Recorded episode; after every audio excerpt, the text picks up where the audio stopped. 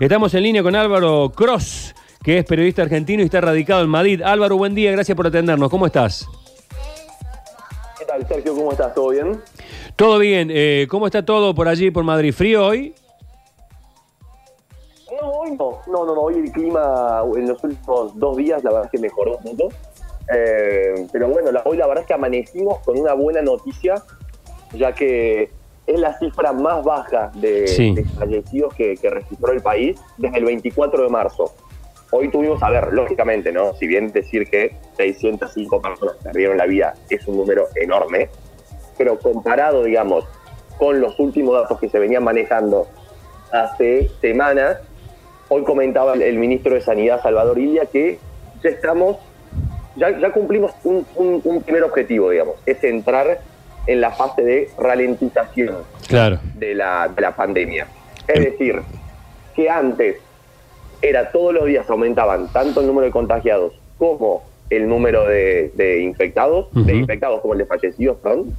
Ahora al menos va, va alternando entre dos días que baja, uno que sube, dos días que baja, uno que sube. Entonces, quieras o no, se empiezan a ver los primeros resultados de casi un mes ya de cuarentena aquí en España. Ujú.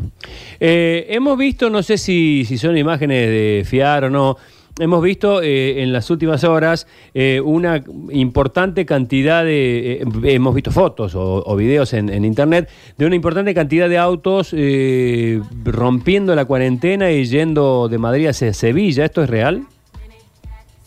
Sí, sí, sobre todo en, en los puntos principales de- de- del sur de España, ¿no? Que es donde mejor clima hay, tanto Cádiz, Málaga, Sevilla, bueno, Andalucía sobre todo por la importancia que tiene como, como comunidad a nivel eh, religioso, es uno de los puntos principales donde la gente se suele, suele ir para la Semana Santa por el, por el ambiente que se vive en general, ¿no? Álvaro, eh, Y cuando uno mira hacia... Da- dame un segundito porque eh, este, quería saber si finalmente la- estas personas que son, son devueltas por la, por la policía, ¿qué pasa con estas personas que son paradas en ruta? Sí, sí, a ver, hay un control eh, necesario y obligatorio porque si uno, digamos, por ejemplo, yo soy de Madrid, tengo casa en Sevilla y, bueno, ¿sabes que me vi el fin de semana a Sevilla por Semana Santa? Tengo una multa. O sea, los únicos que pueden circular ahí es, por ejemplo, en el caso de Sevilla, alguien que, es- que viva ahí y que diga, bueno, voy al supermercado, voy a la farmacia, voy a trabajar o vengo de un hospital, nada más. El resto son todos multados. Claro. Hubo, hubo miles y miles de controles, tanto en la madrugada como, en las primeras horas de- del día de hoy, del, de- del viernes, eh, porque claramente, y esto ya se vio también al inicio de la cuarentena, estamos hablando de inicios de marzo, los primeros días de marzo, Mm. que la gente diciendo, bueno, no sé hasta cuándo voy a tener que estar encerrado, ¿qué pensaba la gente? A ver, como también ocurrió en Argentina en su momento, ¿no? Claro. En vez de quedarme en el norte, poner en Bilbao con frío, bueno, paso la cuarentena en Málaga Claro. con calor. Y no ese es el objetivo, no, es, no son vacaciones. Claro, pero este, a, a la persona solamente la multan, le, le- la detienen, le, le, le- le- le- le abren un prontuario.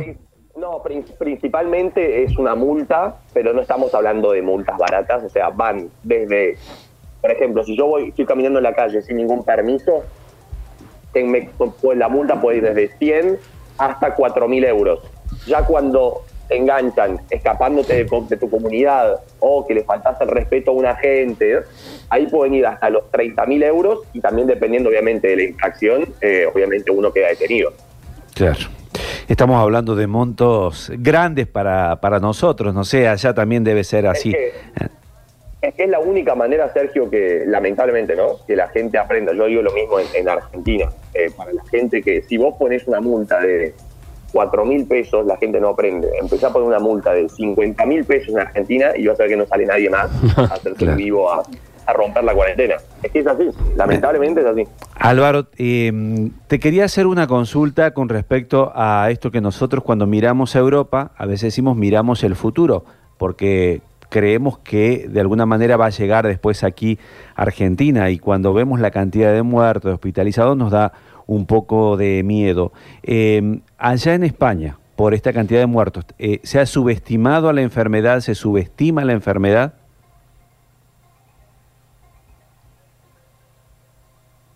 Álvaro. Álvaro. Ahí, se ahí se cortó, se cortó. ¿Lo intentamos de nuevo? Álvaro. Bueno, Ahí lo, lo tiene Javi, lo vamos a tratar de, de recuperar. A ver si- bueno, eh, está bien, era, era oportuna la pregunta. Está. A ver, ahí está, ahí está. Hola. ¿Me escuchan? Ahora sí. ¿Escuchaste, Álvaro, eh, la pregunta o...? Sí, sí, la pregunta sí. Ah, bien, Sí, bien. Sí, perfecto, perfecto. No, te decía, yo creo que, a ver, en el mundo en general uno empezó creyendo eh, que era una gripe tal vez de, de estación, ¿no? Una gripe pasajera. Eh, y claro, a medida que uno va viendo que uno pasa de un día de 5.000 a 15.000, a 20.000, a 40.000, 50.000 infectados, cuando el número empieza a aumentar, yo creo que uno también empieza a tomar realmente conciencia de que es algo grave. Eh, o cuando ve que tal vez a alguien, ya sea un pariente o un compañero de trabajo, es afectado por, esta, por este virus. Aquí en España yo creo que hay, hay medidas que no se han tomado en su momento, eh, sobre todo teniendo en cuenta que uno veía acá en España el ejemplo de Italia, un país está al lado. Claro. Entonces, fueron, por ejemplo, centro de críticas el hecho de que el 8 de marzo haya numerosas manifestaciones por el Día de la Mujer en toda España, que eso representa estar capaz ocho horas durante el día codo a codo con millones de personas. O sea, posible, posible infección eh, sin lugar a dudas. Después, por ejemplo, que también se haya disputado a, a fines de febrero, inicios de, inicios de marzo, un partido de la Champions League entre el Valencia y el Atalanta.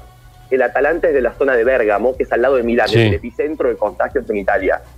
Eh, a su vez que también haya habido ciertos procedimientos erróneos con el, con el material comprado a China, porque hace dos semanas eh, fue un escándalo aquí en España cuando nos enteramos que el gobierno español había comprado eh, millones de test que no tenían la licencia Hmm. o que eran no, no eran no eran fiables. Entonces todo este tipo de, de medidas yo creo que se podían haber evitado y tal vez sí eh, ahora estaríamos en otra situación. Ojalá que, claro, eh, todo eso lo que estás contando, eh, nosotros no tenemos, al menos aquí como agravante de lo que vemos en Argentina. Es más, estaba eh, viendo que de los países que menos han subestimado a esta enfermedad por las medidas que ha tomado es Argentina. De hecho, Estados Unidos, Sí, sí, sí, eh. Ecuador, eh, México, lo han- Brasil mismo, y tienen hoy, están dando unos resultados de altísima cantidad de contagiados. Sí, sí, yo creo que, a ver, Argentina ha tomado ciertas medidas eh, de manera correcta, sobre todo, como, como te decía, limitar, por ejemplo, el tráfico aéreo. Para mí es, eh, es una de las primeras medidas que hay que tomar, porque si vos te fijás, el, tema de, de que sigan circulando y llegando pasajeros es el vector principal ¿no? de, de transmisión del virus. Entonces, ese tipo de medidas, que Claro. se extienda la cuarentena. Eh, a- nadie, nadie discute, nadie te va a discutir que eh, no es divertido quedarse todo el día en tu casa. No. estamos todos de acuerdo.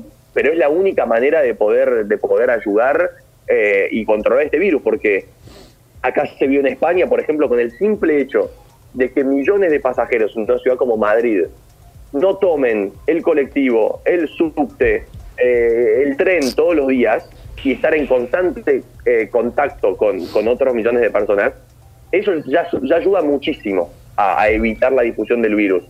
Eh, entonces, si encima uno puede quedarse en su casa dentro de la medida, ¿no? Obviamente que por si trabajo, no sé, ustedes, por ejemplo, que tienen que ir al estudio de radio, bueno, obviamente, eh, pero porque físicamente tienen que estar ahí para poder hacer el programa. Pero si mi trabajo lo puedo hacer desde mi casa eh, y, y- y justamente la tecnología me lo permite, bueno, mejor quedarse en casa. Claro. Álvaro, eh, como experiencia personal, eh, tu, tu presencia ahí en Madrid, ¿tuviste miedo en algún momento a, a contagiarte? ¿Has tenido muchas personas por ahí cercanas que, que lo han sufrido?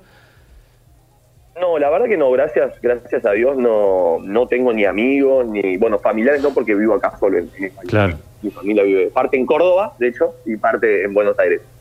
Eh, pero, pero no, no, la verdad es que, a ver, intento, como te digo, ni, ni hacerme la cabeza, como se dice en Argentina, de, de entrar, viste, en paranoica, porque tampoco es bueno, eh, si uno lo único que hace durante el día es paso de la tele al diario y lo único que veo es infectados, infectados, virus, bueno, no es bueno tampoco porque porque termina siendo hasta contraproducente mentalmente, ¿no? Para uno. Eh, sí, tal vez al principio me, me costaba el hecho de, de estar solo todo el día en mi casa. Eso sí, Claro. después, viste, empezás a encontrar un poco de actividades. Bueno, durante la semana obviamente tengo las, las horas laborales, por ende se pasa un poco más rápido.